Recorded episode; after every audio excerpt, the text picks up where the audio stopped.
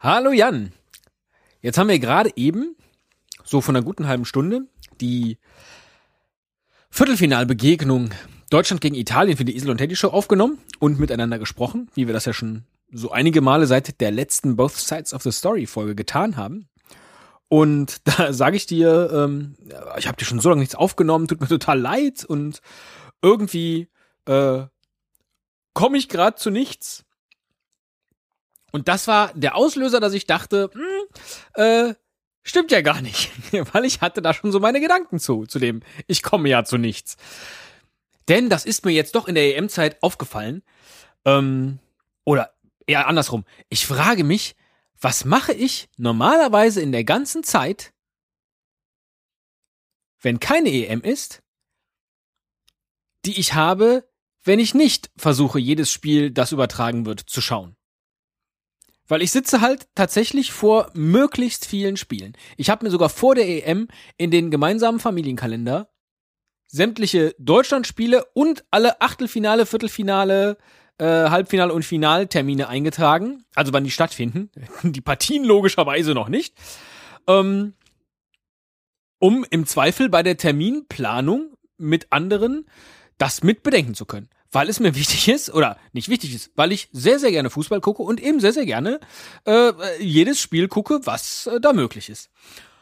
Und verwende da ja unterm Strich sehr viel Zeit drauf. Das ist jetzt natürlich nicht aktive Zeit, weil man hängt ja dann trotzdem währenddessen vielleicht vor dem Rechner oder vor dem Handy äh, oder kann sonst noch irgendwie was machen. Äh, zum Teil schalte ich ja den Audiokommentar auch weg auf Audiodeskription, also das, was ähm, für sehschwache Menschen äh, ähm, kommentiert wird von zwei Radiokommentatoren.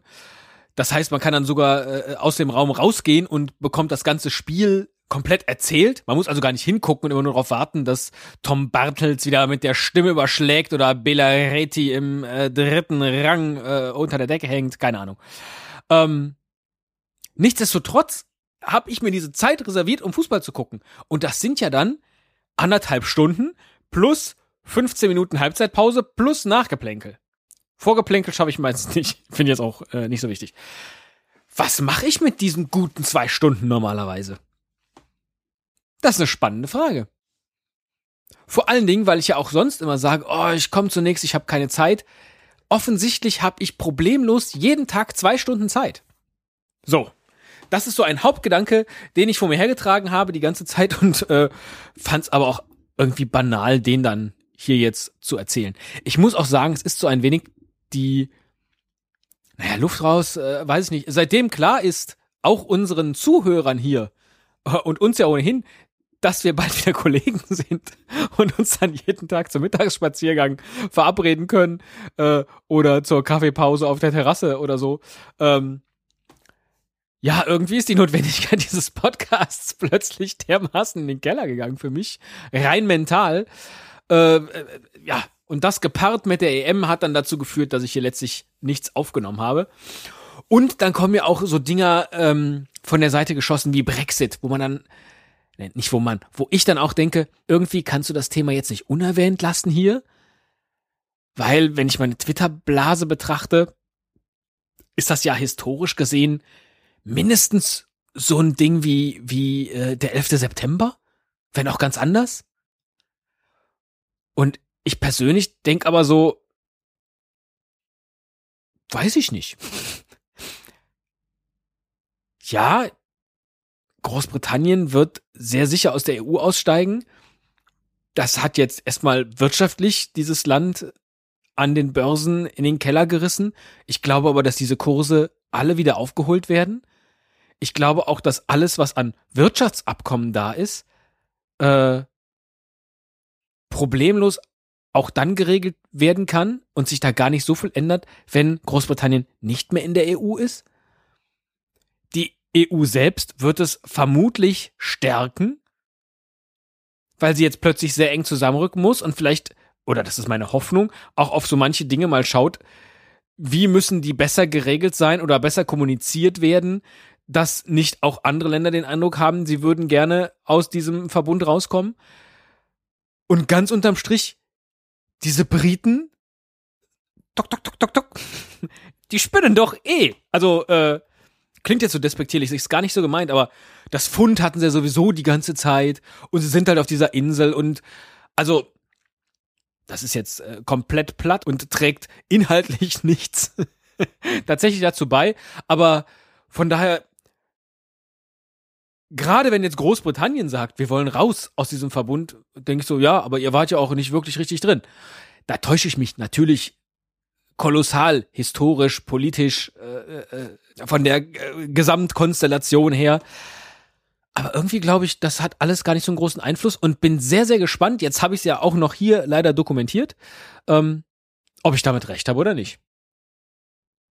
Was vollkommen belanglos ist, ob ich damit recht habe oder nicht. Aber ich war verwundert, einerseits über den Fakt, dass sie tatsächlich raus wollen, aber gleichermaßen auch über die Welle, die das geschlagen hat. Bei so vielen Menschen äh, habe ich nicht verstanden. Und dann dachte ich, naja, wenn du es nicht verstehst, dann solltest du auch in diesem Podcast hier besser nicht darüber sprechen. Jetzt habe ich es doch gemacht. Und in genau der Oberflächlichkeit, die ich eigentlich vermeiden wollte. Siehst du, das kommt nämlich davon. Das kommt nämlich davon. Und ansonsten habe ich tatsächlich gerade äh, ja keine hochtrabenden Gedanken. Wir hatten gerade zehnten Hochzeitstag, da möchte ich hier aber gar nicht drüber sprechen. Wir haben Erdbienen im Garten, die so Löcher sich in den Boden buddeln. Das ist aber nicht weiter spannend. In der Agentur, in der auch du bald arbeiten wirst, läuft soweit alles okay. Mein Auto hat eine Macke mit seinem Öllämpchen. Da muss man aber nur die Motorhaube beim Polo öffnen. Dann denkt das Fahrzeug, dann denkt das Fahrzeug, hat der Typ in der Werkstatt zu mir gesagt, dass man Öl nachgefüllt hat und dann geht die Öllampe für die nächsten 80 Kilometer wieder aus. Habe ich jetzt nächste Woche einen Termin, dass der mal der Sensor von dem Öllämpchen überprüft wird, weil das Öl ist weiterhin noch im Auto drin, das ich nachgefüllt habe. Oder besser, nachfüllen hab lassen. Auch sowas, fährst du zur Tankstelle und sagst, guten Tag, welches Öl kommt denn in meinen Polo? Dann macht der Typ das äh, da an der Tankstelle direkt selber, ne? nimmt die Flasche, füllt das ganze Ding nach, kommt rein in äh, die Tankstelle, um der Frau an der Kasse die Dose zu geben, ähm, um die einzuscannen, damit ich sie bezahle und sagt zu mir, naja, der war ja klinisch tot. Sowas kann ich ja echt leiden. ah. Aber wo ich gerade diese lustige Anekdote erzähle, fällt mir eine andere ein. Und zwar im Büro neulich ist der Hermesmann da und gibt ein Paket ab. Und ich nehme das entgegen. Und dann kommt eine Kollegin die Treppe runter und sagt ganz laut, Stefan, wer hatte noch geklärt, dass du hier keine Pakete mehr annehmen darfst? ich war erst perplex und dann aber noch perplexer darüber, wie schnell dieser Hermesbote das Büro verlassen hat. Und ich habe mich danach so weggeschmissen. Das ist ein sehr, sehr lustiger Scherz, den man generell häufiger machen sollte. Vielleicht könntest du das noch in deinen letzten Tagen im alten Büro ähm, mit dem einen oder anderen Kollegen spielen, wenn der UPS-Mann kommt. Wer hat denn das doch geklärt? So, in diesem Sinne, ähm, habe ich dir hiermit jetzt wieder das Feld bestellt, selber was aufzunehmen und wie ich dich kenne, machst du das wahrscheinlich morgen. Und ich äh, habe wieder die gleiche Situation wie vorher. Vielleicht hast du aber auch irgendwas zu erzählen, mal wieder sowas, sowas Großes, so, so ganz wichtige Gedanken, die dir äh, gekommen sind in der Zeit, in der ich hier nichts aufgenommen habe. Das wäre großartig. Ich freue mich jedenfalls und bin sehr gespannt, dann trotzdem, wie wir nach der EM und generell in der Zeit, wenn du dann nicht mehr arbeitest irgendwann und äh, äh, es langsam auf deinen ersten neuen Arbeitstag zugeht und auch darüber hinaus, nämlich äh, wenn wir dann wieder in einem Büro arbeiten. Und vermutlich wird es sogar so sein, dass wir Rücken an Rücken nur von einer Pflanze getrennt sitzen werden. So nah waren wir uns im Büro noch nie. Das wird eine harte Probe für diese Freundschaft. Und habe immer noch nicht für das Ende hier so einen knackigen Spruch, den ich immer bringen könnte. Naja. Sage ich einfach so wie immer dann, mach's gut, ne? Und jetzt, wo ich die Aufnahme beendet habe und gerade nochmal alles durchgehört habe, fällt mir ein, weshalb ich dir eigentlich ursprünglich erst nichts aufgenommen hatte. Und zwar hast du ja, oder anders, es scheint irgendwie eine Masche von dir zu sein. Wann immer ich dir hier von spannenden Dingen erzähle, wie beispielsweise, ich habe das Buch gelesen, das mir vermittelt hat, dass ich offensichtlich ein Scanner bin. Oder ich habe die Biografie von Michael Ballhaus gelesen. Und dann kommt von dir immer so als Antworten, ja, wenn ich so ein Scannerbuch schreiben würde, würde ich das auch so formulieren, dass jeder von sich denkt, dass er ein Scanner ist und darauf reinfällt. Oder, ja, wenn du das Buch von Michael Ballhaus gelesen hast, tut es mir sehr leid. Ich hätte lieber die Biografie von Michael Ballack gelesen. Das ist so eine Masche, die du da auf meine Kosten abziehst. Und zudem ist mir dann noch aufgefallen, dass du mich richtig in kompletter Fälschlichkeit zitiert hast. Denn Rainer Werner Fassbinder heißt gar nicht Rainer Maria Fassbinder. Und das war mir so peinlich, dass ich ihn Rainer Maria Fassbender genannt habe, dass ich die ganze Zeit überlegt habe, wie ich das irgendwie rhetorisch geschickt zu meinen Gunsten löse. Und mir ist keine Idee gekommen. Jetzt habe ich auch das aufgelöst. So, Feierabend.